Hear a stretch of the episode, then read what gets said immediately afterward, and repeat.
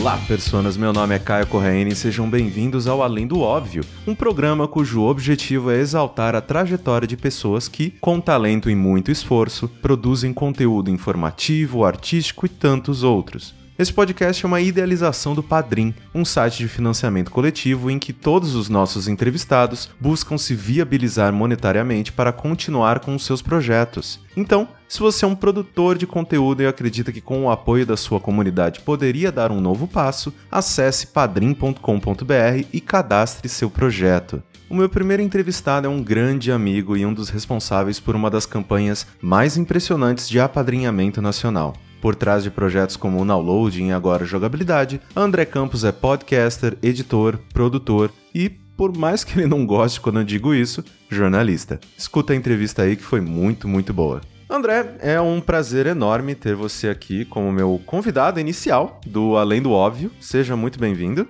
Muito obrigado. É um prazer estar do outro lado dessa introdução que eu já vi você fazer antes algumas vezes em outro podcast. Exatamente. É uma coisa que eu falo na abertura do programa, mas é importante dizer que o Além do Óbvio é como se fosse um sucessor espiritual do Construindo Mundos, que era um projeto que eu tinha lá no Jogabilidade. Só que aqui no Além do Óbvio a gente vai focar mais em pessoas que desenvolvem seus conteúdos utilizando financiamento coletivo, né, para conseguir aí pagar suas contas ou comprar equipamento. Muitas pessoas utilizam essa graninha de maneiras diferentes. Hoje então eu tô aqui com o André do Jogabilidade e assim, antes da gente começar a falar sobre jogabilidade, e essa trajetória compartilhada, né, entre você, entre o Sushi, agora o Rafa, a Mel. Uhum. E eu queria que, de uma forma bem resumida, você me contasse o que rolou antes para possibilitar esse presente. Primeiro, vamos dar uns passinhos para trás e vamos falar sobre a sua infância.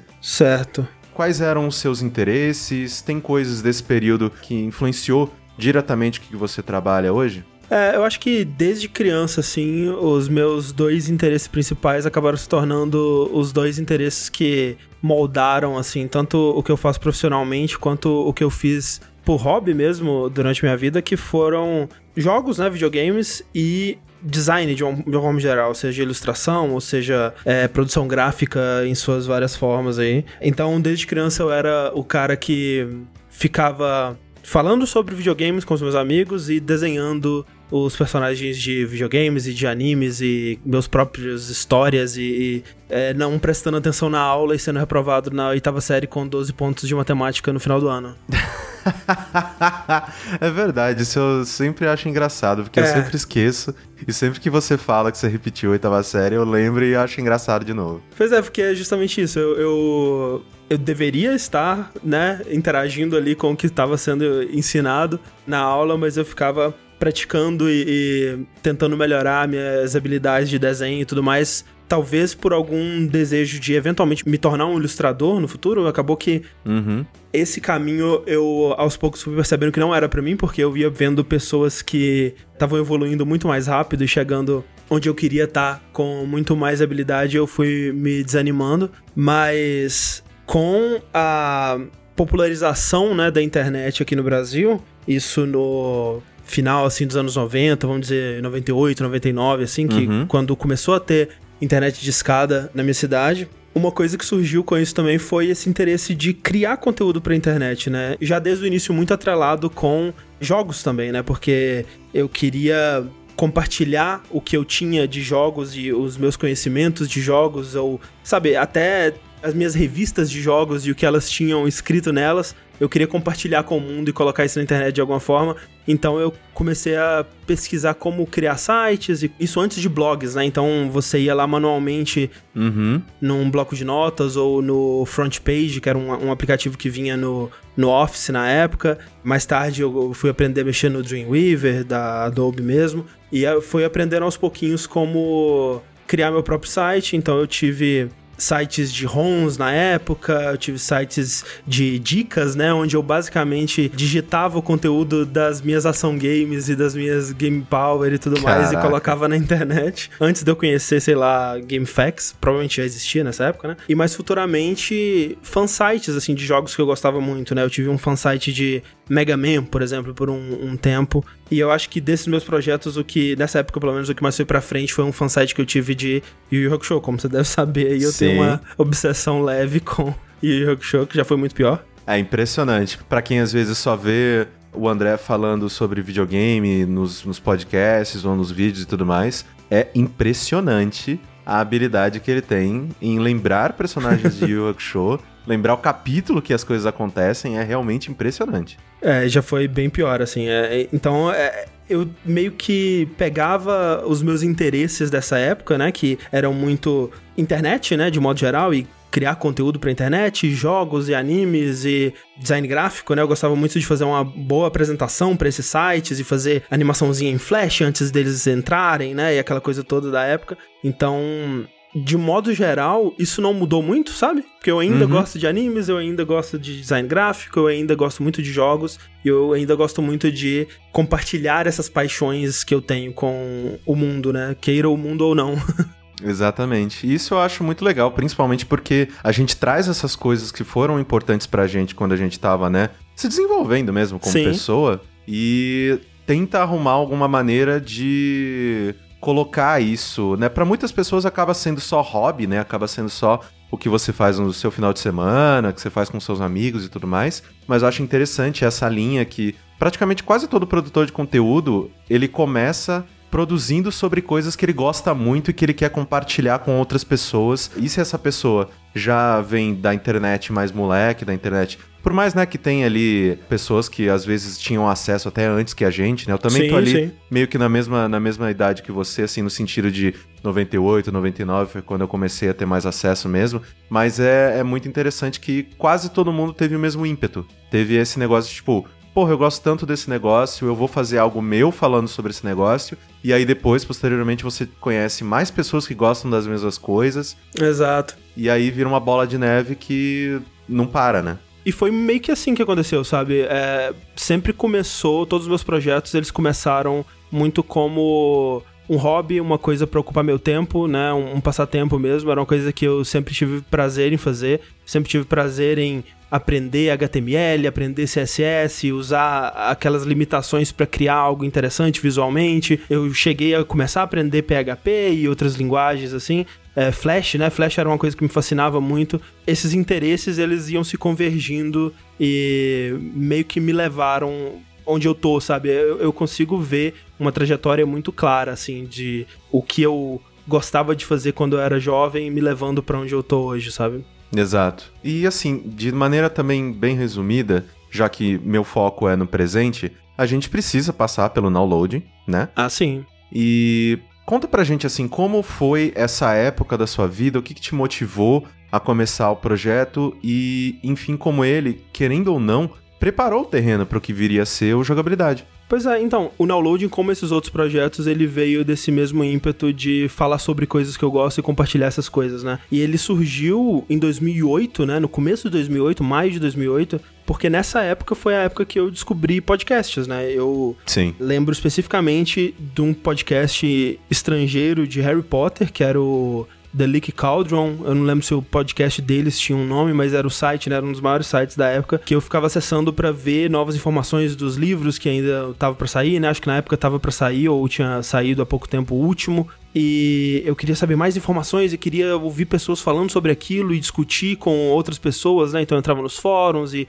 acessava as notícias e tal. E eu descobri esse programa, tipo, de uma hora de pessoas conversando sobre aquele assunto que me interessava tanto. E eu fiquei maravilhado, sabe? E com isso eu fui descobrindo outros podcasts de jogos, né, e de assuntos gerais, e descobri podcasts brasileiros, né, na época especificamente o Nerdcast e o RapaduraCast, que eram dois dos maiores, e ainda são, né, hoje em dia. Inspirado, né, por esses todos aí, eu decidi juntar os meus amigos, todos eles amigos que eu tinha feito na, na época de escola, né, Nesse período a gente já tinha concluído né, o ensino médio, a gente já estava fazendo nossas faculdades e a gente estava meio que espalhado né, pelo Brasil aí já. E foi uma forma da gente manter o contato, da gente continuar conversando, porque naturalmente a gente se reunia e ficava horas e horas discutindo sobre jogos e sobre os nossos interesses e tal. E seria uma forma da gente continuar fazendo aquilo, mantendo contato, mantendo amizade e compartilhando aquilo com o mundo, né? Era um conteúdo que a gente achava que outras pessoas poderiam apreciar, né? Porque a gente tinha não só essa naturalidade para falar do que a gente gostava e falar com muita paixão do que a gente gostava, mas esse interesse de ir mais fundo, né, e pesquisar sobre quem faziam os jogos e a história das empresas e tudo mais. E eu acho que foi isso que trouxe um diferencial para o download na época, né? Hoje Sim. em dia tem muita gente que faz isso e o YouTube é cheio de conteúdos super aprofundados sobre tudo, né? Mas especificamente sobre jogos no Brasil, tinham poucas coisas que faziam isso na época, né? De ir atrás da história de um estúdio, né? E quem são aquelas pessoas, né? Quem são as pessoas que fizeram, por exemplo, Donkey Kong Country, né? O pessoal da, da Rare. Quem são esses sujeitos? O que, que eles fizeram no passado, né? E aí é um estúdio que tem uma história muito interessante, né? Que eles começaram lá no, nos computadores domésticos, né? Fazendo jogos independentes, basicamente, nos anos 80, na, na Inglaterra. E a gente pesquisava essa história e contava essa história e conversava sobre ela de uma forma natural e, e descontraída e tal. O podcast ele foi crescendo e tendo um reconhecimento bem rápido até, sabe? A gente teve algumas primeiras edições que basicamente só a gente escutou, mas aos poucos a gente foi sendo bem cara de pau e divulgando no Orkut, em outros blogs, em outros podcasts, e falando, oh, escuta aqui, vê o que, que você acha, dando um feedback e tal. E as pessoas foram gostando e divulgando naturalmente, sabe? Então teve um, um boom bem grande no começo e ele foi crescendo até por um tempo, né? Ele se tornar o podcast de jogos, assim, principal do Brasil, né? Exato. Isso foi em 2008, né? Em 2010, a gente acabou tendo que encerrar as atividades do podcast, muito por causa do que a gente vai falar mais pra frente, né? Que é uma esse tipo de projeto, ele requer muito da gente, ele requer muito tempo, muita disponibilidade, muita disposição, muito ânimo, né? Porque se a coisa não tá crescendo no ritmo que você gostaria ou que você esperava, você vai se desanimando e com o tempo você não pode mais se dedicar só àquilo, né? Você precisa que aquilo te dê algum retorno também, né? E com o downloading, a gente estava crescendo aos poucos, mas não na velocidade que a gente gostaria e especialmente não existia, assim como não existe muito bem até hoje, né, uma estrutura para vender podcasts e, e anunciarem podcasts no Brasil, sabe? Então a gente não tinha como continuar aquele projeto de uma forma que fosse financeiramente viável e a gente acabou tendo que encerrar ele no meio de 2010 ou alguma coisa assim. Então, é um projeto que eu tenho muito carinho por ele e ele parece. Quando eu vejo os números dele hoje em dia, eles são números pequenos para os padrões de hoje, sabe? Mas é que na época Sim. a bolha do podcast ela era muito menor, então ele era um podcast muito expressivo na época, porque tinham muitos poucos projetos, né? E, e ele fez um barulho bom na época. Sim, sim, com certeza. Tanto que eu lembro que uma das coisas que mais me impulsionou a começar o e bater o pé mesmo, né? Porque eu lembro que o downloading ele acabou mais ou menos assim na época que eu tinha acabado de entrar no IG e aí eu tava, né, é, e lá dentro do IG, na, na, equipe que nós tínhamos na época, que era eu, o Rick Sampaio, uhum. o Dogão, o Baga e o Teixeira, tipo, o Baga Teixeira eram os editores e eles falaram pra gente, ó, a gente gostaria que vocês tivessem um conteúdo especial de vocês semanal. Né? Então, o Rick faz o que o Rick sempre faz e faz melhor, que é procurar umas, uns jogos independentes, obscuros uhum. e fazer discussões interessantes, faz, traçando paralelos entre, sei lá, cinema e videogame e tudo mais. Dogão fazia uns reviews gigantescos que, meu Deus do céu, o layout do site não, não comportava. Uhum. E era uma coisa assim muito legal. E eu sempre ficava pensando, caralho, o que eu posso fazer? O que eu tenho para oferecer? E eu era apaixonado por podcast. E eu falei, cara, eu quero que a gente faça um podcast, eu vou cuidar dele. E é meio que tipo, vendo o vácuo, entre aspas, que o downloading deixou, eu falei, cara, vamos fazer um podcast porque tem muita gente interessada, é um, um mercado que está crescendo e acho que a gente vai vai dar certo fazendo isso. E aconteceu Games on the Rocks, né? Então. Pois é. Tipo, eu acho que o trabalho que vocês fizeram foi, assim, importantíssimo. As pessoas, às vezes, hoje em dia, né, principalmente com o YouTube, né? As pessoas estão muito YouTube, YouTube, YouTube, meu Deus. Sim. Tal, mas é, na parte dos podcasts, eu acho que, tipo, parte da história dos podcasts se você falar de videogame no Brasil, o downloading é uma das peças fundamentais, assim, eu acredito. É, não, e eu tenho muito orgulho de ter participado desse projeto, e especialmente porque hoje em dia a gente vê em questão de números, né? Se você pegar assim, ah, sei lá, no auge do downloading a gente tinha, vamos dizer, 7 a 10 mil downloads por episódio, sabe? Se você passa esse número hoje e compara ele com números de YouTube, né? Que você levaria como um canal de sucesso no YouTube, esses números não são nada, né?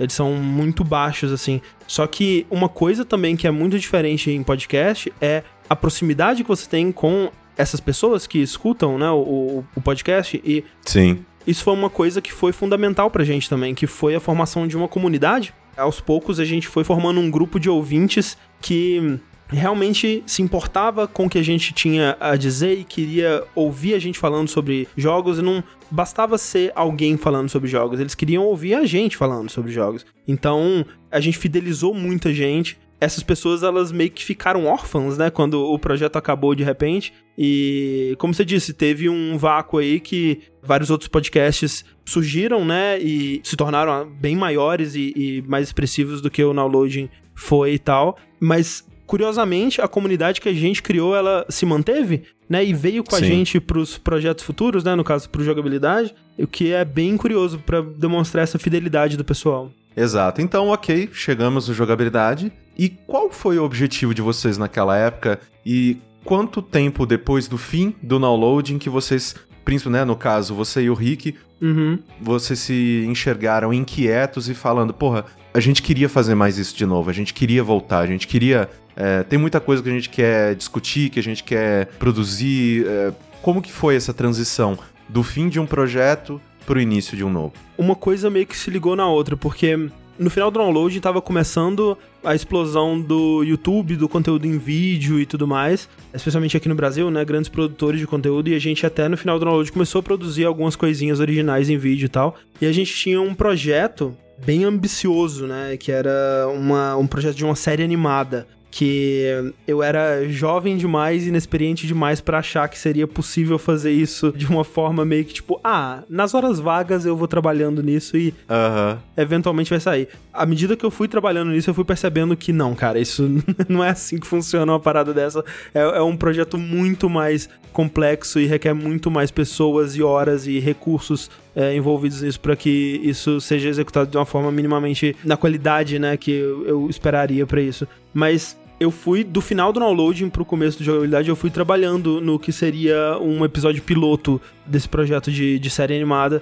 E a ideia inicial da jogabilidade era ser isso, né? Jogabilidade seria o nome dessa série animada que eu e o Rick é, né, no caso o Ricardo Dias, né, Slash Rick, que foi o cofundador do Jogabilidade comigo, a gente estava escrevendo e a gente ia dublar e, e, com os nossos amigos e a gente mesmo ia é, animar e soltar isso de uma forma no YouTube, em formato de temporadas ou, ou coisa do tipo. Só que com o tempo, né, passou-se um ano aí de produção e a gente estava vendo que o projeto ainda estava demorando para ser concluído. Começou aquele comichão de querer falar sobre jogos ainda e de querer discutir o que estava rolando na indústria e tal. E a gente sempre recebia, né, mensagens dos fãs do Download, né, querendo uma volta do projeto ou que a gente continuasse a falar sobre jogos de alguma forma e tal. Enquanto isso, outros membros do Download, né, o Diego o Fernando e o pessoal, eles criaram um projeto paralelo, né, que é o Phoenix Down, que também Sim. tá aí até hoje. Mas eu e o Rick ficamos nessa, né? A gente tava cozinhando lentamente esse projeto de animação e a gente pensou, bom, ok, vamos registrar esse domínio e a gente faz assim, a gente vai soltar as animações dos episódios de animação nesse site e quando não tiver animação, né, entre um episódio e outro, a gente solta alguns podcasts discutindo sobre jogos, discutindo sobre o processo de produção e tal. E a gente decidiu fazer isso. E no final de 2011, a gente lançou Jogabilidade com essa ideia. Era um podcast que ele seria semanal, com, sobre assuntos diversos. A gente acabou adotando um formato parecido com o que era do Download, e que hoje em dia né, é o, um dos nossos podcasts, o Dash, que é um formato de meio que mini documentários barra um aprofundamento num tema específico, né? A gente vai falar sobre uma empresa ou sobre um jogo, e aí a gente vai bem fundo naquele tema e discute tudo que tem que ser discutido sobre aquilo. E a gente soltou isso meio que despretensiosamente, para preencher esse espaço e colocar o nome jogabilidade na cabeça das pessoas e tal. Mas aquilo não começou como o foco pra gente, né? A gente ia aos poucos mostrar pro pessoal que o foco não, olha, essa série é animada aqui e tal, isso aqui que a gente quer realmente que vocês é, prestem atenção. Uhum. Mas o podcast foi dando muito certo e foi crescendo bastante, ele rapidamente tomou o tamanho que o, o Nowloading tinha. A gente foi vendo aos poucos também que o projeto de animação ele não seria tão fácil de ser executado assim, ele foi ficando em segundo plano cada vez mais com o crescimento do podcast. E o podcast que deveria ser uma coisa de segundo plano, ele foi tomando essa importância maior e a gente foi dando cada vez mais e mais atenção a ele, mas de uma forma que assim como no downloading, ele estava crescendo mais de novo, né? Não no ritmo que a gente gostaria. Então a gente foi passando ele de semanal para quinzenal e de quinzenal para quando der, né? Porque a gente teve que focar mais nas nossas carreiras profissionais, né? Nas nossas outras formas de é, pagar as contas. Porque ainda naquela época eu não conhecia outras formas de financiar que não fossem anunciando diretamente ou por, sei lá, AdSense, né? Que você precisa de um número muito grande de visitantes para fazer alguma diferença e tal. Que não, nunca foi o nosso caso. Então, foi meio que assim, sabe? Foi meio que o jogabilidade ele começou como um, um tapa-buraco para um outro projeto e acabou se tornando o projeto principal, né? O começo da jogabilidade foi meio que isso. E nesse sentido, que nem você acabou de mencionar, o tempo ele foi passando e você chegaram a um período de marasmo, né? Que você Isso. mencionou, já que tinha um podcast aqui e ali, algumas transmissões. O que que fez vocês pensarem que era a hora de dar o all-in? A gente estava nessa época de fazer o podcast quando era possível, né? Quando sobrava tempo e a gente gravava muitas vezes e ia editando aquele programa para lançar dali a um mês, dois meses e tudo mais. Não tinha como aquele projeto ser o nosso foco, né? Porque ele não tava. Ele, ele tava sendo sustentado 100% por paixão. Exato. Ao mesmo tempo, a gente tinha começado a fazer esses streams, né, no Twitch e tudo mais, e a gente percebia que as pessoas elas estavam muito interessadas em contribuir com aquilo de alguma forma, né? Como a gente disse, a comunidade ela estava muito apaixonada, né? Ela sempre foi muito apaixonada e não queria ver aquele projeto morrer de forma alguma. Então, no Twitch a gente começou a deixar uns links assim para pessoa, ó, se você quiser, doa aí pelo PayPal uma quantia qualquer que não vai te fazer falta, porque, né, a gente tem alguns custos com esse projeto e a gente não tá tirando nada dele. Então é aquela coisa, não só ele não tá nos dando lucro, como na verdade ele tá dando prejuízo, né? Porque a gente uhum. tem que pagar um uhum. servidor e não é barato, né, para você hospedar arquivos de áudio. Uhum. Então a gente foi começando a, a, deixar esse botão de doações e as pessoas iam doando, mesmo a gente não pedindo sempre ou não sendo um foco, né, especialmente nos podcasts, a gente mal falava sobre isso, né? Era sempre durante as transmissões, que na verdade era um, o conteúdo né, menos expressivo que a gente produzia, elas doavam o suficiente pra gente não ter mais esse prejuízo com servidores e, na verdade, conseguir tirar, né, uns, sei lá, vamos dizer, uns, uns 10 reais por mês uhum. aí de lucro para cada um. E a gente pensa, pô, o pessoal ele realmente é engajado, né? O pessoal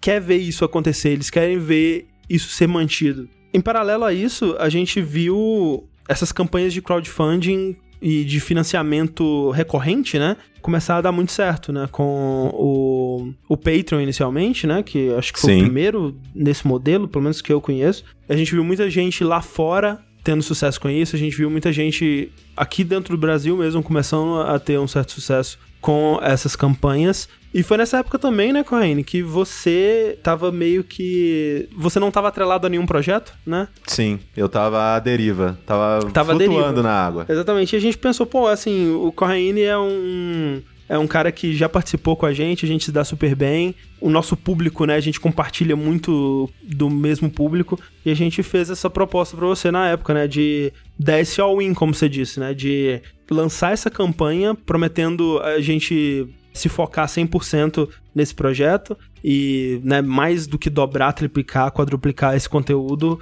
porque afinal de contas seria o nosso foco completo, né? Principalmente o meio do sushi, né, que a gente Sim. realmente iria lucrar só disso e trazer você e o Rick como membros não 100% dedicados ao projeto, porque vocês estariam trabalhando em outras coisas, né? O Rick tem o, o trabalho dele de homem de família sério, e você tem o, o, seu, o seu trabalho de edição de podcast e tudo mais, e a gente não queria interferir nisso, né? Mas trazer algo para complementar. A gente passou uns bons meses planejando essa campanha, né? Sim. planejando quais que seriam os conteúdos que a gente ia oferecer, como que a gente ia apresentar isso, né? E aí veio a ideia da gente gravar um vídeo. A gente se reuniu em São Paulo, gravou esse vídeo. A gente viu certinho qual que seriam esses conteúdos novos e a gente gravou episódios pilotos, né, desses conteúdos. E a gente deu esse all-in, decidiu ver no que que dava e acabou que a comunidade abraçou a gente de uma forma que eu acho que nenhum de nós esperava, né? Nem um pouco. Eu acho que é engraçado porque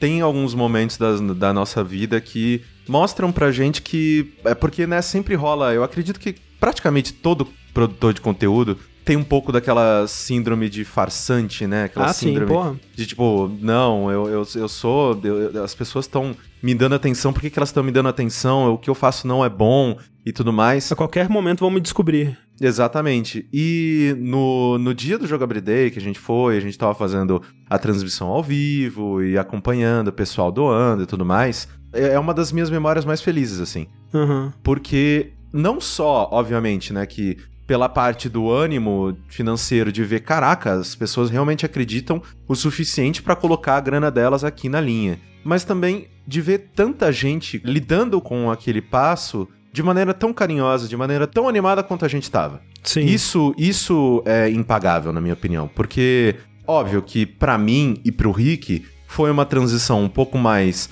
tranquila, porque a gente já tava aqui em São Paulo. Exato. Mas para você e pro sushi, é um negócio muito maluco de tipo, ok, estou largando as minhas coisas e vou para São Paulo para morar num apartamento que é financiado por pessoas que gostam do que eu faço. É doido que é aquela sensação de tipo um, um mosh pit, só que pra uma plateia que você não consegue ver e Aham. que se a plateia não te segurar, meio que você vai morrer, assim, sabe? Basicamente Uhum. essa sensação. E você dá aquele mosh pit e a- o pessoal te segura e te segura de uma forma que excede todas as suas expectativas, né? Que nem você tava falando, tipo, a gente colocou metas, né? A gente tinha metas pra gente fazer o conteúdo e só conseguir se focar nesse conteúdo de uma forma melhor e, e produzir ele mais assiduamente, né? Mas a gente tinha uma meta que significaria que a gente, nós quatro, né? Eu, você, o Sushi e o Rick, a gente se mudaria pra um apartamento compartilhado em São Paulo, que seria o nosso escritório, né? O nosso estúdio e tal. Essa era uma meta meio de sonho, assim, tipo, quem sabe, né? Vamos colocar isso aqui e a gente vai colocar uma margem de segurança até pra caso, né, esse valor flutue, a gente ainda consiga manter isso. Mas meio que, sei lá, cara, não, não sei se vai rolar, sabe? Ou se rolar, vai ser daqui a bastante tempo, né? Quando a gente provar que a gente tá realmente engajado em manter esse projeto e tal. E não, né? Tipo, na nossa transmissão de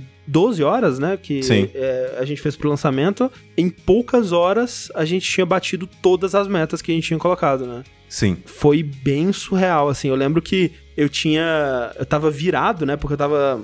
é, preparando as, as coisas e é, editando o vídeo junto do Rony, né? O Rony Pedra, que ajudou a gente. Sim. E quando a gente lançou o vídeo, lançou a campanha e tava tudo certo e a gente explicou qual que eram os nossos planos e a gente começou a fazer a live e tal, eu falei, ok, galera, vocês cuidam da live por um tempo aí que eu vou dormir. E eu lembro de ter sido acordado Sim. com o celular tocando algumas horas depois pra avisarem que todas as metas tinham batido, né? E que a gente é, ia se mudar pra São Paulo e que tudo aquilo tava se realizando, né? E foi realmente um dos momentos mais felizes e surreais, assim, da minha vida. E o mais surreal é que, assim, tiveram é, muitos problemas, né? Entre até a gente conseguir se mudar pra São Paulo, né? Sim. procurar apartamento é sempre um inferno. E a gente acabou demorando bem mais do que a gente esperava. A gente acabou se mudando só no começo do outro ano, né? Foram, sei lá, uns quatro meses depois, assim. Mas de lá pra cá,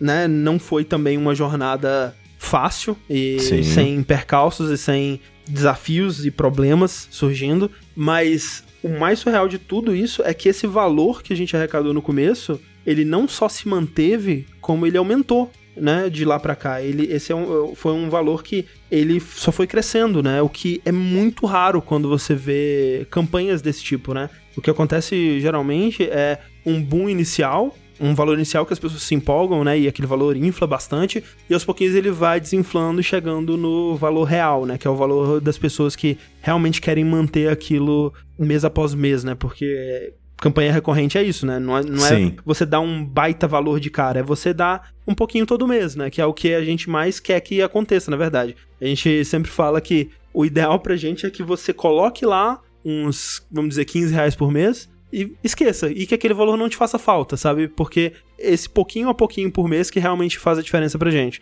Esse valor pra gente, né, o total, ele se manteve muito estavelmente. Se a gente pegar um gráfico, né, do que a gente arrecadou desde 2015, né, porque, né, foi setembro, outubro de 2015 que a gente Sim. lançou essa campanha, de lá até hoje, né, quase três anos depois aí, ele se manteve assustadoramente estável, o que me deixa muito, muito feliz, cara. É, é bem surreal. Sim, com certeza. Principalmente quando você olha que, que nem você mencionou, essa animação, né, inicial de não, é isso aí, eu quero ver, vai rolar, tal. Ela é obviamente, né, muito bem-vinda porque os números eles são, né, impressionantes e querendo ou não a gente acabou virando meio que um, um divisor de águas, eu sinto. Aham. Uhum. Nesse modelo de planejamento, né, e também de financiamento coletivo, porque tudo que a gente queria propor de novo tava lá, a pessoa podia ouvir, podia assistir, e então meio que virou um case mesmo, né? As pessoas é. começaram a olhar para financiamento coletivo como antes e depois do Jogabilidade. E isso é uma coisa também que me orgulha muito e também me preocupa porque, né, a gente vai chegar lá, mas isso é interessante porque muita gente veio falar conosco depois Sim. e tipo, como é que vocês fizeram? Quanto vocês planejaram? Como é que vocês desenvolveram isso, isso, aquilo e tal? Porque realmente, pelo fato de ser algo um, e uma transição tão importante, principalmente na vida sua e do sushi, precisava ser bem pensado. Sim. Precisava ser com cuidado. Então eu acredito que essas caixinhas a gente deu check, deu check assim, com bastante mérito em cada uma delas. É, eu, eu tenho isso muito assim para minha vida, sabe que em algumas situações isso é um problema, mas em outras ela acaba ajudando, e nesse caso fez muito bem, que assim, a minha personalidade me impede de simplesmente lançar alguma coisa de qualquer jeito. Se eu vou criar um conteúdo, se eu vou produzir alguma coisa e eu vou soltar aquilo pro mundo, eu preciso que aquilo esteja da melhor forma possível. E isso, na maior parte do tempo, é muito prejudicial para mim, porque eu sou muito ruim com prazos, né? Eu, eu não consigo falar assim, ó, oh, eu vou soltar esse vídeo segunda que vem. Chegou segunda que vem, eu falo, cara, mas eu preciso melhorar isso aqui. Isso aqui não tá bom o suficiente ainda. Eu vou trabalhar mais nisso. Eu vou ficar mais uma semana trabalhando e pulindo isso para ficar da forma mais perfeita possível, né? Ou, sei lá, eu vou procrastinar até segunda que vem e, e ficar remoendo minha ansiedade e tudo mais. Mas eu tenho esse problema, sabe? Com prazos e é, é aquilo, né? Tipo, qual eu sou o maior defeito? Ah, eu sou muito perfeccionista. Mas, tipo, acaba sendo um pouco disso que, tipo, é, acaba. Essa busca por fazer a coisa da melhor forma possível me prejudica, às vezes, assim. Mas no caso do Patreon, acabou sendo benéfico, sabe? Porque a Sim. gente não queria só lançar uma campanha de qualquer forma. A gente não queria só falar, ô, oh, gente, a gente precisa de dinheiro. Se vocês derem o dinheiro, a gente vai fazer uns negócios aí, cara. Vamos ver o que, que vem pela frente. Não dá pra saber ainda, né? A gente não, a gente vamos planejar isso. A gente tem uma chance de convencer essas pessoas, né? Se a gente lançar uma campanha e for meia bomba, as pessoas não vão prestar tanta atenção na segunda vez, né? Então a gente tem esse momento, né? É, música do Eminem lá, você tem uma chance pra, pra estourar e vamos aproveitar esse momento e fazer da melhor forma possível. E a gente ficou meses trabalhando nisso e virando noites e produzindo conteúdos que a gente normalmente produziria em meses, né? Produzindo para lançar de uma vez, né? Tudo junto. E isso lembrando, né? Enquanto eu né, ainda trabalhava em agência e tal. Então foi super puxado, mas valeu a pena, né? Porque foi essa coisa de mostrar para as pessoas, convencer elas mostrando, né? Não só dizendo o que a gente ia fazer, mas mostrando. E isso foi muito importante. Exato. E assim, olhando para nossa campanha, uma coisa que eu tiro hoje como ensinamento é que a gente acabou querendo abocanhar muito mais do que a gente conseguia mastigar. É, com certeza. Né? E como que vocês fazem hoje em dia para balancear o quanto vocês produzem e o quanto vocês dedicam de tempo livre para vocês mesmos? Pois é, isso é algo que é um aprendizado constante e a gente, eu acho que tá longe ainda de chegar num equilíbrio que seja ideal pra gente, mas é com o feedback da comunidade mesmo, sabe? Porque, por exemplo, como você falou, quando a gente lançou a campanha, a gente tinha uma quantidade muito grande de atrações, a gente tinha uma quantidade muito grande de recompensas, né, pros padrinhos e tal. Sim. E com o tempo a gente foi vendo o que que as pessoas que estavam contribuindo realmente queriam daquilo, né? A gente tinha uma atração, por exemplo, que era por votação alguém vai escolher um jogo do qual a gente vai fazer um vídeo, né? O, o, que a gente chamava de o mestre mandou, né? E a gente fez por um bom tempo, deu um resultado legal, né? Não é que ninguém odiava essa atração, mas não era algo que as pessoas se empolgavam, super queriam ver aquilo, né? Não é por aquilo que as pessoas estavam dando seus dinheiros. E com o tempo a gente foi vendo outras atrações que seguiam esse mesmo perfil, né? Por exemplo, o Conquistadores, que era uma atração onde a gente tentava terminar um jogo super difícil ou fazer algum desafio específico num jogo. Também era uma atração que era divertido, a gente gostava de fazer, mas as pessoas não estavam apaixonadas por ela nem nada. E aos poucos a gente foi cortando essas coisas, né? E, e cortando o que era menos querido e também vendo assim, ok, qual a quantidade de trabalho que isso dá pra gente versus o resultado que isso tá dando e o engajamento que isso tá dando. Foi por isso, por exemplo, que a gente acabou cortando também o nosso podcast de anime, né? Que Sim. quem gostava, gostava muito e as pessoas ainda gostariam de ver o retorno dele, né? O Jack. Sim. Mas ele não dava tanto resultado pra gente, sabe? E era provavelmente o podcast mais trabalhoso, né? Era um podcast que a gente fazia com convidados e a gente tinha que organizar o nosso horário com o horário do convidado e tinha que assistir temporadas inteiras de anime para cada episódio, né? Então era um podcast super trabalhoso que não tinha um números tão expressivos assim. A gente acabou também cortando ele. Então a gente vai aprendendo aos poucos o que, que as pessoas que contribuem mais querem e vai ajustando de acordo com isso, né? Uma coisa que a gente foi percebendo com o tempo também, e isso obviamente, né, isso vai de campanha para campanha. Tem campanhas que isso, isso que eu vou falar que não é de forma alguma para ser tomado como regra para todas as campanhas do mundo, mas pra gente, as pessoas que estão contribuindo, elas estão contribuindo meio que para ver aquele projeto continuar existindo e não necessariamente para ter uma recompensa ou para ter um podcast um dia antes ou um acesso a um conteúdo exclusivo, elas estão contribuindo para que a gente possa continuar fazendo isso acontecer, que na verdade é o, é o cenário ideal pra gente, sabe? Porque Sim. é o que a gente quer. A gente só quer sentar no nosso canto, falar sobre jogos e que as pessoas estejam curtindo o conteúdo que a gente produz. E né, ver que as pessoas que contribuem também estão nessa vibe é um aprendizado que a gente tá tendo aos poucos e a gente tá vendo que tá dando certo, né? Então, por exemplo, com o tempo a gente foi cortando muitas das recompensas específicas, né? Vídeos de agradecimento e é, acesso antecipado a podcasts, a gente via que as pessoas elas gostavam de ter isso, mas não eram eram muito poucas pessoas, sabe? E não era algo fundamental para elas também. Então, a gente acabou cortando porque era algo que tirava um tempo a mais do nosso horário, do nosso calendário de trabalho. Então, é muito aprendizado, sabe? É vendo o que a comunidade quer, o que é que ela responde e vai muito de caso a caso. Com a possibilidade, né, de continuar e se dedicar 100% a esse trabalho graças ao financiamento coletivo, inclusive um grandíssimo abraço ao pessoal do Padrim, né, que Sim. nos abraçou depois de um tempo, quando a gente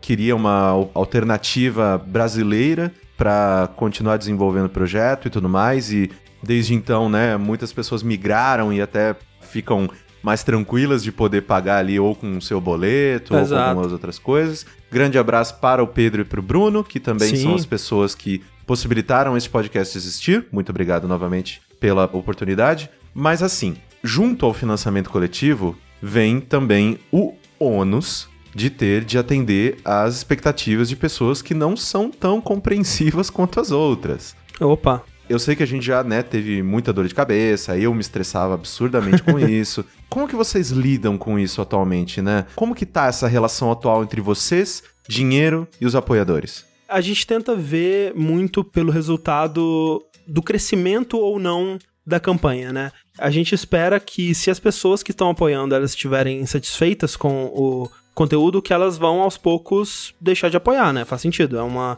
uma relação muito clara que acontece aí. A gente tem uma comunicação direta com o pessoal, né? A gente sempre tenta ler o feedback no- nos comentários, seja dos podcasts ou no grupo dos apoiadores, e ter esse canal de comunicação onde eles podem expressar dissatisfação com algumas coisas, mas é difícil ler e interpretar o que uma ou outra pessoa estão dizendo e tomar aquilo como uma opinião geral, sabe? Porque pode ser que uma pessoa esteja satisfeita com uma coisa e outras tantas que não estão se manifestando não estejam, né? Aquilo que se algo te incomoda, é muito mais provável de você ir lá e reclamar do que se tá tudo bem, você só tá consumindo, né? Às vezes você nem entra nos canais de comunicação para falar com a gente, né? A gente sabe que a grande maioria de pessoas que consomem conteúdo, não só o nosso, mas né, da internet, de modo geral do mundo, essas pessoas elas não se manifestam, elas não vão lá comentar, elas não deixam feedback positivo ou negativo, né? Se algo tá incomodando elas, elas simplesmente param de escutar ou param de assistir e segue a vida, sabe? Sim, é. Não, uh, se as coisas estão boas, você não abre o Twitter para falar, nossa, que ar puro estou respirando hoje. Exato. Mas a gente tenta tomar, assim, críticas, né, que sejam construtivas e não sejam só uma pessoa babaca gritando no nosso ouvido. A gente sempre tenta levar essas coisas em consideração. De tempos em tempos a gente faz uma pesquisa, né, de satisfação com o pessoal. Inclusive a gente tá perto de ter que fazer isso de novo para ver se o pessoal tá satisfeito com o conteúdo que a gente faz, o que, que eles gostariam Sim. de ver é, mudando e se mantendo e, e tudo mais. Mas a, às vezes é difícil, sabe? Às vezes é, tem sido bem difícil acompanhar feedback, sabe? Porque eu não sei se você sabe, Corraine, mas a gente, assim, a gente adicionou uma mulher à nossa equipe, né? Nossa. E a internet, ela não costuma ser muito, assim, bondosa e... Amavá. Amável com mulheres que desagradem é, né, as pessoas assim. Então, assim, a gente tem tido uma quantidade maior de comentários tóxicos, por exemplo, no site. Então, no site diretamente eu tenho evitado é, ler muita coisa, eu dou uma olhada assim por alto.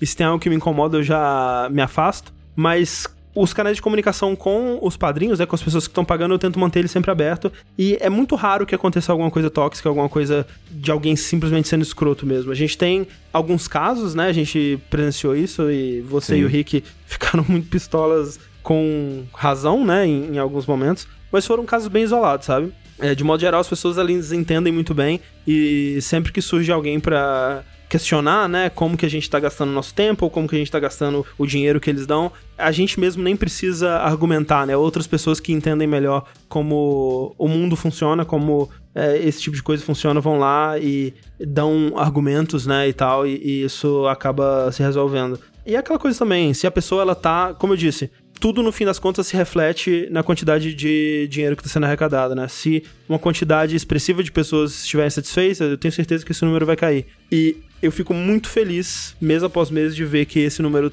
tá não só se mantendo, como aumentando, né? Então alguma coisa a gente deve estar tá fazendo certo. Esse acaba sendo o meu barômetro, sabe, para saber uhum. se a gente tá indo para a direção certa ou se a gente tá se mantendo na direção que a gente quer seguir. Obviamente, a gente também não tenta se guiar só pelo que as outras pessoas estão dizendo que a gente deveria fazer, a gente tenta se guiar muito pelo que a gente está sentindo também, né? Então, recentemente, ano passado, na verdade, a gente tentou fazer uma mudança grande no conteúdo do canal para se afastar um pouco de gameplay, né? E focar mais em vídeos mais bem produzidos, vídeos mais elaborados, né? Porque é aquela coisa, tipo, qual canal eu gostaria de mostrar pro mundo com orgulho, sabe? E por mais que eu goste de acompanhar gameplays e eu não tenho problema em consumir esse tipo de conteúdo, eu gosto de imaginar no, o jogabilidade como um, um, um canal com conteúdo mais elaborado, mais bem editado e essa coisa toda. E a gente queria focar nisso. Obviamente, isso significa uma quantidade muito menor de vídeos, né? Então, anteriormente a gente teve um momento que a gente lançava um vídeo por dia, né? E a gente mantinha uma quantidade né, legal de vídeos, assim, que isso pro algoritmo do YouTube é muito bom, né? O YouTube quer que você lance muitos vídeos. Mas acabava que isso tomava tempo da gente produzir outros tipos de vídeos e tudo mais, e a gente acabou optando por não seguir mais esse caminho, embora a comunidade estivesse satisfeita, né? E o pessoal estivesse gostando daqueles vídeos e, e até hoje tem pessoas que pedem o retorno das nossas séries de gameplay e tal, mas é meio que o que, que a gente quer fazer e tentar encaixar isso com o que as pessoas esperam de nós, né? O que pode ser meio assustador também, né? Porque você tá seguindo por um caminho, tá fazendo uma coisa X. De repente você não quer mais fazer essa coisa X, você quer fazer uma coisa Y. Será que as pessoas vão continuar com você se você mudar pra coisa Y, né? É uma coisa que dá um medinho, assim, dá um frio na barriga, mas acaba que a gente tem que seguir pelo que a gente quer fazer também, né? Porque se perder o tesão mesmo, as pessoas vão perceber isso também. Exatamente. É, eu vejo muito, sei lá, principalmente o pessoal de YouTube, né? Que geralmente é uma galera que começou bem nova e meio que calhou de virar uma profissão. Tem muitas pessoas que são especializadas em algum assunto que é muito difícil para eles pivotar para outro lado. Sim. Né? Tem pessoas que não, você é jogador de, sei lá, de Destiny e você vai jogar Destiny. Pois é. Se tiver um, um vídeo de outro jogo no seu canal, eu vou dar dislike, vou xingar sua mãe, seu pai, sua família, porque o conteúdo que eu quero não é esse. Enquanto e isso é uma, uma das coisas, né, que a gente aprende a lidar trabalhando com a internet, que sim, é uma minoria muito barulhenta, né, e que a maior parte das pessoas ela tá assim, de braços abertos, porque se você já conquistou de maneira que ele assinou o seu canal, ele tá lá toda semana conversando com você num Twitter, ele assiste você ao vivo quando você tá ao vivo. Essa pessoa, ela quer ver você crescendo, ela Sim. quer ver você se desenvolvendo e ela quer ver você tendo outros interesses e se, né, se dedicando mais a eles e aí ela embarca nisso contigo. Isso para mim é a melhor coisa quando as pessoas elas entendem isso, que nós somos pessoas que vamos mudando com o tempo, vamos sim, sim. ou amadurecendo ou uma coisa que eu gostava muito no passado, hoje em dia já tô um pouco cansado, eu vou me afastar um pouco dela. Isso para mim é o melhor tipo de pessoa que você pode ter acompanhando o seu trabalho na internet. Com certeza, e é muito questão de comunicação, né? Se rolar uma comunicação com esse pessoal e você checar com eles, ó, oh, galera, eu não sei se esse tipo de conteúdo aqui tá sendo tão legal de fazer, eu não tenho visto tanto resultado, ou tenho visto resultado, mas eu não tô mais afim de fazer esse conteúdo, que tal a gente mudar e tentar uma coisa diferente? Se vocês não gostarem, a gente pode tentar outra coisa e tal, porque existe essa, esse aspecto meio colaborativo, né? Porque você tá fazendo o conteúdo que você quer fazer, mas ao mesmo tempo esse conteúdo tem que ser apreciado por essas pessoas que estão embarcando nisso com você. E tem que rolar essa comunicação, o que obviamente pra gente não é fácil, né? É, é, eu e o Sushi, que ainda estamos, né, 100% investidos no, no projeto, porque tanto a Mel quanto o Rafa, eles estão nessa situação que você e o Rick estavam, né? Que se dedicam parte do tempo, mas eles estão buscando outras coisas fora disso também. Eu e o Sushi, não, a gente tá 100% nisso, isso, o jogabilidade é a nossa vida, e se isso der errado, a gente não vai morar debaixo da ponte, mas vai ser uma transição complicada, né? A gente vai ter que arrumar, vai dar um 180 na vida aí. E é difícil porque a gente tem esse problema de ansiedade, desse medo, né, de que tudo pode acabar, essa coisa que você falou da síndrome do impostor, de que as pessoas vão perceber que não faz sentido elas estarem contribuindo com esse projeto de dois caras que não sabem nada de nada que estão falando bosta na internet, sabe? Embora estatisticamente esteja comprovado já há quase três anos que isso não vai acontecer, do nada, pelo menos, sabe? Pode uhum. ser que uhum. aconteça ao longo de um período que a gente realmente pare de produzir o conteúdo que as pessoas gostem e elas se desinteressem, né? Ou que essas pessoas, ao longo do tempo, elas vão perdendo interesse e indo para outros produtores de conteúdo que interessam mais, enfim. Mas não é algo que vai acontecer da noite pro dia, estatisticamente. Mas né, na nossa cabeça é difícil. Então a gente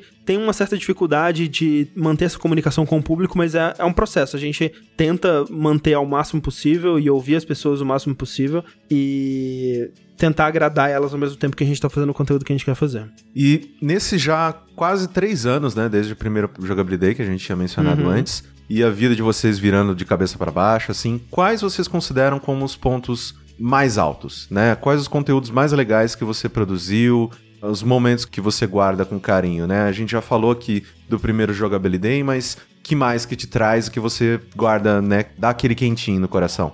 Pessoalmente, assim, a gente tem alguns momentos que são muito marcantes, né? Tem o momento esse do Jogabilidade, né? Como a gente disse, o anúncio e tal, é, é provavelmente o top 1, né? Quando todas as nossas expectativas foram subvertidas. Eu acho também que o momento da gente se mudando pro apartamento, sabe, com aquele, aqueles primeiros meses ali morando juntos naquele lugar foi muito da hora. De conteúdo produzido, é, eu gosto muito do que eu editei e, como eu fui aprendendo a, editar ao longo dos meses, né, que eu fui produzindo. Uhum. Porque eu sabia, sei lá, cortar vídeo e, sei lá, fazer uma inserção ou outra, mas eu fui aprendendo a editar conforme a, a, demanda foi surgindo, né? Os primeiros vídeos que eu editei para valer mesmo foram os vídeos do Jogabilidade, né? Os vídeos de pilotos que a gente fez. E eu fui tomando muito gosto pelo processo de edição e tal. Era super divertido editar, por exemplo, os episódios do Uma Impressão, sabe? Uhum. Que é todo o processo de criar uma identidade visual, né? Porque era um programa onde você falava sobre revistas, né? E revistas antigas de videogame e lia os absurdos das revistas e tal. Todo o processo de criar a identidade visual, né? Das páginas virando e dos recortes das revistas na tela. E tinha aquela coisa de você tinha uma ideia para algo que você queria, para uma piada que você queria que acontecesse, e aí na edição eu tinha que fazer aquilo acontecer, né? E eu gosto muito disso, cara. Se um dia tudo der errado e eu tiver que buscar um, alguma coisa que eu preciso trabalhar para outras pessoas, provavelmente vai ser edição de vídeo, porque eu gosto muito de receber um desafio específico e ter que realizar aquilo, né? Então tem muitos momentos da edição de uma impressão que eu guardo com carinho. É, e também é, é só ver que dava certo, porque muitos desses momentos são GIFs, né? Ah, sim, é.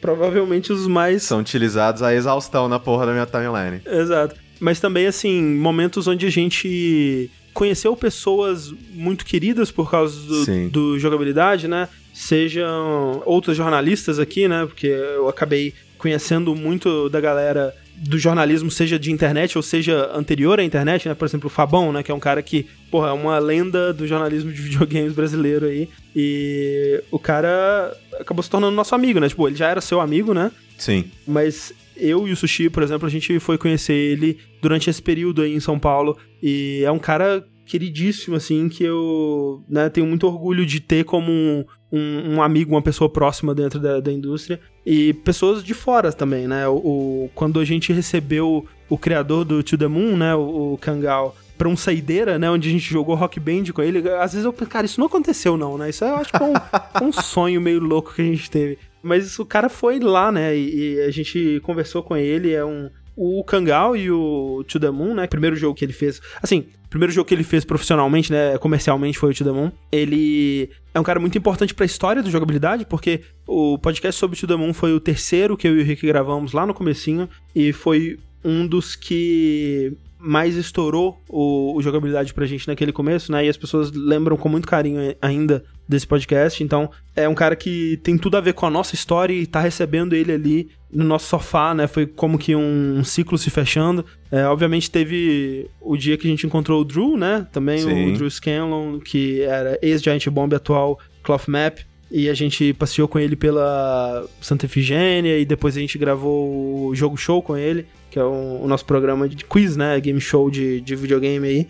Foi também muito surreal. O David Crane, né? Do Pitfall, outra Sim. lenda do desenvolvimento aí. São esses momentos, assim, onde a gente, por estar trabalhando no jogabilidade, a gente é exposto a essas pessoas e a essas situações. Tem momentos também que eu sempre vou guardar com muito carinho. O boteco que a gente fez com o, o, pessoal do Overloader, né? Uma festa que a gente fez junto do pessoal. E veio muita gente para nos ver, né? E, e, pensar que aquelas pessoas saíram das rotinas dela pra ir numa festa que a gente tava dando é uma coisa muito incrível, assim. As pessoas demonstrando carinho pra gente, né? E a gente fez aquele linha quente ao vivo ali, foi uma coisa muito legal também. Então, tem muitos momentos assim, cara. Momentos onde a gente a gente tinha uma recompensa, né? Que a gente recebia os ouvintes na, na nossa casa e passava uma tarde com eles ali. Eu lembro especificamente da primeira, né? Que a gente tava bem nervoso, assim, tipo, é bem possível que seja um assassino que vai entrar aqui e matar todos nós, sabe? e foi super de boa, né? O, o Gabriel. E a gente também jogou Rock Band, jogou Mario Kart, comeu e foi muito da hora, assim. Momentinhos assim são os que mais me marcam. E agora o contrário quais foram os momentos mais baixos, assim? Vocês já pensaram em desistir em algum momento, em jogar tudo para cima e foda-se esse povo, eu vou estudar para concurso público, sei lá o que eu vou fazer? Cara, desistir de vez, assim, nunca passou pela minha cabeça, assim. Eu sempre digo que eu tô vivendo o meu sonho, né, que é falar sobre o que eu amo, fazer o que eu amo e tá sendo remunerado por isso, né, de uma forma que eu não não tô tendo que responder a nenhuma empresa ou a, ou a nenhum patrão, assim, né? Isso é, é muito incrível, assim, então eu, eu não trocaria isso por quase nada, né? Não vou dizer nada, mas quase nada. É muito difícil imaginar uma coisa pela qual eu trocaria isso. Mas tiveram momentos muito baixos, né? Obviamente. Você tem o momento do textão no Medium, né? Que foi um grande baque pra gente no começo. Que foi de um, um padrinho dissatisfeito que fez um textão falando por que eu parei de contribuir com jogabilidade e também você também deveria parar, né? E explicando por que, que ele estava é, insatisfeito com o que a gente estava fazendo e tal. E foi uma coisa que impactou muito a gente negativamente, porque a gente tava no comecinho ainda, né? A gente tinha acabado de se mudar e eu acho que a expectativa das pessoas estava meio é, irreal, né? E parte por culpa da gente também, aí, como você disse, quando a gente lançou a campanha, a gente estava prometendo mundos e fundos, né? E a gente teve que ajustar um pouco isso e tal, foi uma questão de aprendizado. E foi um daqueles momentos que, tipo, ok, isso provavelmente vai dar ruim. Talvez o nosso sonho acabe aqui. Talvez este seja o momento que no, nós todos estávamos esperando, onde as pessoas vão perceber que elas realmente não deviam dar o dinheiro delas pra gente, né? Então. Sim. Foi um, um momento complicado. Não, assim, eu acho que para mim, essas partes, elas mais incomodavam, na verdade, porque obviamente que a gente aqui é enviesado, né? A gente uhum. tá dentro e fazendo parte do projeto, vendo as coisas acontecer. É muito duro, realmente, uma pessoa de fora vir e desqualificar tudo que você tá fazendo e também não só desqualificar, mas no sentido de realmente, ah, vocês ganham tanto e vocês estão ricos e e aí, assim, né, hoje em dia, né, né, eu tento ser cada vez mais uma pessoa mais ponderada e tudo mais. Obviamente que é, não consigo ser 100% uhum. do tempo, mas na época eu queria dar uma voadora nas pessoas. hoje em dia, eu vejo que fica naquele limiar entre mal intencionado ou completamente fora da realidade. É, eu, eu, realmente não sei se eu diria mal intencionado, sabe? Eu, talvez, talvez a pessoa tivesse realmente com más intenções, mas eu vejo mais como uma pessoa que eu consigo ver de onde ela tá tirando esses argumentos, né? E, e, de um certo ponto de vista distorcido, eu consigo ver ela pensando esse tipo de coisa e, e meio que coube a nós mostrar para ela por que que não era, as coisas não eram exatamente do jeito que ela tava dizendo, sabe? O assustador e, e o traumático dessa experiência para nós era justamente que, será que as outras pessoas também estão pensando dessa forma? Será que todo mundo vai, de repente, tomar essa atitude e parar de, de contribuir? E a gente teve realmente uma grande queda de contribuições nessa época, né? Foi Sim. talvez o, o, o ponto que mais caíram essas contribuições, justamente porque talvez as pessoas que estavam pensando como a pessoa que fez esse textão perceberam que realmente, ok, eu tava esperando uma coisa desse projeto e não é o que eu tava esperando e eu vou parar de contribuir e, cara, eu acho super justo, sabe? Eu, eu como eu disse, eu espero que a resposta ao que a gente está fazendo venha através desse número das contribuições, né? Se o número começar a cair, a gente tem que fazer alguma coisa para reverter isso, né? Ou, ou, sei lá, aceitar que o número vai cair e tentar outra coisa, sabe? Não sei. Mas eu não sei se a pessoa ela tava mal intencionada, né? Da raiva, né? No momento assim a gente fica com raiva e tem momentos assim onde as pessoas elas falam absurdos tão grandes que realmente dá uma vontade de, de dar uma, uma pequena voadorinha assim, não uma voadora muito grande, mas uma pequenininha. Mas eu acabo tentando entender de onde a pessoa tá vindo e por que que ela chegou àquela conclusão. Às vezes não tem muito como explicar e a pessoa ela só tá sendo escrota mesmo, né? Mas de modo geral, pela minha experiência, na maioria das vezes tinha como entender de onde a pessoa tava vindo. Acho que um, um outro momento mais dramático, assim, que, que teve, que eu me lembro, foi justamente ano passado, quando eu acordei um dia e eu virei pro Sushi e falei, Sushi, a gente tem que acabar com todo o conteúdo que a gente produz e fazer conteúdos 100% diferentes. A gente vai parar com tudo que a gente tá fazendo e fazer tudo do zero de novo. E eu não quero mais fazer nenhum conteúdo que a gente tá produzindo atualmente. Porque eu tava realmente insatisfeito com a cara do jogabilidade, sabe? Com o tipo de conteúdo que a gente tava produzindo como o nosso conteúdo principal. Não tô super satisfeito com isso atualmente, né? Mas é um processo. A gente vai ajustando, tentando chegar lá, sabe? E é foda, sabe? Porque a gente tem o, a, a Mel e o Rafa ajudando a gente com a produção de conteúdo. E o Sushi edita nossos podcasts, né? O, o Vértice, principalmente, e o Dash, eu, eu, compartilho com ele. A Mel e o Rafa ajudam na edição do Linha Quente. Mas a produção de vídeo, né, atualmente, ela é toda. Eu que edito, né, os vídeos atualmente. A gente não tem como passar isso para outras pessoas ainda, né? Isso é algo que a gente quer melhorar no futuro, sabe? Porque eu acho que o, ponto que a gente pisa mais na bola atualmente é na produção de vídeo. E é foda, sabe? Porque eu consigo ver as pessoas, e a gente já teve reclamações disso vindo de padrinhos e de pessoas que acompanham o canal, que a gente não tá conseguindo manter esse conteúdo em vídeo e que canais menores e que recebem menos dinheiro por essas campanhas, eles conseguem fazer muito mais conteúdo em vídeo do que a gente. Mas é aquela coisa, a gente entende o ponto de vista da pessoa,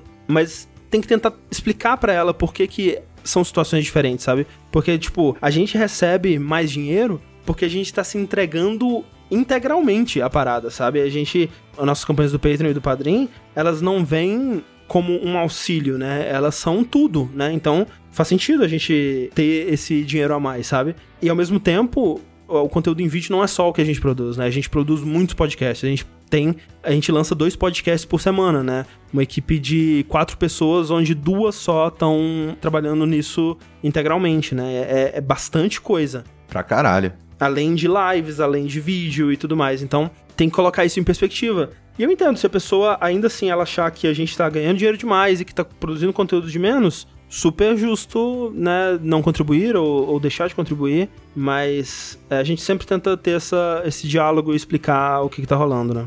Sim. E olhando esse nosso mercado de games, né, entretenimento e jornalismo, como que você enxerga ele hoje que vocês estão mais inseridos, né? Há espaço para que a mídia se desenvolva mais? O que, que você acha que ainda nos falta? A gente tá num lugar meio estranho, né, do jornalismo de jogos, assim, que a mídia tradicional, né, e, e, por mídia tradicional hoje em dia eu nem considero, né, mídia impressa mais, mas a mídia tradicional da internet, né? Os grandes portais e, e sites e blogs grandes, assim. A gente teve uma, uma época, né? Lá por 2008, 2007, 2006, assim, que blogs eram muito grandes, né? E é, é, jornalistas em blogs tinham muito poder e muito, muita audiência, né? E Sim. Um, público muito grande. E hoje em dia, meio que acabou isso, né? Hoje em dia, ou você é um grande portal como a IGN, por exemplo, ou você é um youtuber, sabe? Se você é uma pessoa com um, um público muito grande. E de um lado, esse poder tá bem centralizado nos grandes portais, né? Acho que aqui no Brasil, especificamente, você tem né, a IGN, acho como um grande foco disso, e outros sites também como o Voxel e o The Enemy e tudo mais. E, e, por outro lado, tá totalmente descentralizado, né? Nos youtubers, né? Então, é um, um panorama estranho, né? E, e, um panorama que eu acho que as pessoas ainda estão aprendendo como lidar, como abordar, né? Eu não acho que o, o mercado ele tá saturado. Acho que nunca ele vai estar tá saturado, sabe? Eu acho que sempre uhum. vai ter espaço para mais vozes e, e, especialmente vozes que estejam trazendo alguma coisa de diferente, né, para discussão. Mas é difícil, sabe? É difícil você se fazer ouvido, é difícil você encontrar um espaço, porque quem é ouvido hoje, né, por mais que as ferramentas estejam super democratizadas e acessíveis, né, de uma forma que elas nunca estiveram antes, as coisas ou estão muito centralizadas ou você vai estar tá gritando num mar de outras vozes iguais à sua e você vai ter que tentar se destacar naquele mar de alguma forma, né? Então, eu acho que sempre tem espaço, né? E você vê, especialmente em podcasts, né? Tem surgido grandes podcasts de grande alcance e, trazendo coisas muito diferentes e vozes muito importantes, né? Para discutir quaisquer que sejam os temas aqui no Brasil. Mas é aquela coisa, você tem que trazer alguma coisa diferente, sabe? Eu acho que não. Se você ah, eu vou criar um podcast nerd, sabe? Não sei se você vai ter que ser um podcast nerd muito bom, sabe? Eu não vou dizer que não tem espaço para um podcast nerd, mas eu sinto que as pessoas elas têm que trazer alguma coisa de diferente, sabe, para mesa para se fazerem ouvidas. Sim, com certeza. Eu acho que é interessante porque quando a gente acha que o mercado ele se estabilizou de tal forma que ok, porque antigamente a gente tinha uma briga ali entre, sei lá, é, o IG, o UOL, é, o Terra tinha um conteúdo bacana de videogame também, uhum. com a, o pessoal das próprias revistas, o G1 tinha bastante coisa. Só que agora nós temos né, players como o IGN, o The Anime, o Voxel, agora o GameSpot que está saindo do forno. Sim, sim. Eu acho que é interessante ver essa transição né, dos lugares que mais tem audiência para agora, finalmente, lugares que são 100% especializados no que dizem, uhum. e não só um bracinho, né, de grandes portais, e também a, a, meio que a democratização da fala de todo mundo, né? Sim. Porque se você gosta, você faz o seu próprio podcast, você faz o seu canal do YouTube, e isso para mim é muito animador, na verdade. Assim, eu gosto porque por mais que hoje em dia eu consuma pouco, porque o meu tempo para consumir esse tipo de conteúdo ele é extremamente limitado, inclusive uma das coisas que eu sinto falta do jogabilidade é que ele me forçava, não forçava, tipo, me enfiando a cabeça uhum. debaixo d'água, mas me forçava mesmo a, ah, eu tenho que efetivamente procurar a saber da história de um estúdio ao invés de ficar vendo três horas de vídeo de gente caindo no YouTube, que é o que eu faço todo dia. Uhum. Então, isso para mim é, é, ao mesmo tempo muito, muito bacana de ver pessoas interessantes e pessoas com perspectivas tão distintas das nossas, né, que agora estão conseguindo notoriedade, conseguindo cavar ali o seu próprio espaço, ao mesmo tempo que eu fico, meu Deus, eu tenho coisa demais, eu não consigo consumir é, essa porra toda. Mas é aquela coisa também, tipo, sei lá, alguns anos atrás, você chamaria de sucesso uma pessoa que lançou um projeto de sucesso na internet, assim, um blog de sucesso. Ah, é o blog que ele tem, sei lá, milhões de page views e ele tem anúncios e a pessoa ela se sustenta com base nisso, né? E, e parabéns, né? Um blog de sucesso. Mesmo no YouTube, né? A pessoa que tem lá seus milhões de inscritos e ela é gigante, né? E ela tem uma voz muito grande na, na plataforma e tal, e consegue tanto o dinheiro pelo AdSense quanto pelos anúncios e tudo mais. E hoje em dia, graças a plataformas como o, o Padrim, e é o, é o caso da jogabilidade, sabe? Meio que você consegue ser pequeno e relevante ao, ao mesmo tempo que você consegue ter um resultado positivo com isso, porque Sim. a gente é, tem um canal que ele recentemente bateu 30 mil inscritos, o que é pouco, né? Assim, né? Para os números gigantescos aí de um, de um PewDiePie, ou mesmo, né, brasileiros aí, um, o que? Um Cellbit da vida, Sim. que é um canal, né, focado em, em jogos também. Ou, sei lá, um Dave Jones, né, esse pessoal aí. É um canal muito pequeno, mas eu participei uma vez de um painel de youtubers, né, que falavam de vários assuntos, né? Tinha um cara que era um cara de fitness, tinha uma blogueira de moda, tinha a Mikan, né, que é uma blogueira de cultura pop e tal. E de todas essas pessoas, eu era o que tinha o canal com menos inscritos. Na época a gente tinha, sei lá, uns 15 mil. E conversando com essas pessoas, eu percebi que a gente era o único canal que conseguia se sustentar com o canal, né? Com Sim. o que a gente produzia na internet. Todo mundo lá tinha um trabalho de gente grande por fora, né? Trabalhando em agências, ou se sustentava mais fazendo publicidade para uma marca específica e tudo mais. Enquanto que a gente, todo o dinheiro que a gente tirava, a gente conseguia tirar diretamente do nosso projeto. E eu achei isso muito curioso, sabe? Porque é o que ter construído essa comunidade ao longo dos anos possibilitou, sabe? Muita gente vê o sucesso do jogabilidade nessas campanhas e quer replicar ou quer ver o que a gente fez pra dar tão certo e tudo mais, e meio que não tem como eu passar pra eles o que que foi a nossa fórmula de sucesso, porque é uma fórmula que ela tá cozinhando aí há 10 anos, né? Esse ano fez Sim. 10 anos do download, né? Então, é uma comunidade que eu e né, todo mundo que fez parte desses projetos está construindo aí há 10 anos. Então, não é algo que você consegue do dia pra noite, né? É- são pessoas que elas têm que confiar muito em você e no que você vai produzir e gostar muito do tipo de conteúdo que você produz pra se engajar dessa forma, né? O que é, é bem legal que mesmo não tendo números tão grandes assim, eu consiga me manter dessa forma. Eu acho foda, assim. Agora, as perguntinhas mais existenciais. Ai, meu Deus. André, pra onde que você quer ir? O que, que você ainda quer conquistar? Cara, eu não sou uma pessoa muito ambiciosa. Se alguém me dissesse assim, ok, você vai continuar tendo a vida que você tem hoje, você vai morar num apartamento, numa situação financeira igual a que você tem hoje. Mas você nunca mais vai ter que se preocupar se no mês que vem você vai. é, os números vão se manter, né? Se, você não vai ter que se preocupar se os números estão caindo ou se eles estão se mantendo, nem nada do tipo. Você vai ter constante isso que você tem agora, você vai ter por resto da sua vida. Eu estaria muito satisfeito, cara. E eu levaria a minha vida muito feliz, assim, pro resto dela, assim. Talvez as circunstâncias mudassem, né? Assim, é, pode acontecer alguma coisa que mude completamente o jeito que eu tô vivendo a minha vida. Mas se ela se mantivesse do jeito que ela tá hoje, pro futuro, pro infinito e além, eu estaria muito feliz. As únicas coisas que me desgraçam a cabeça é, como você disse, a síndrome do impostor, é o medo de que tudo acabe de repente, sabe? E isso uh, traz muita ansiedade, muita, muito sofrimento, assim, constante, assim, mas é justamente ao medo de que isso que eu tô vivendo, que é ótimo e maravilhoso, acabe.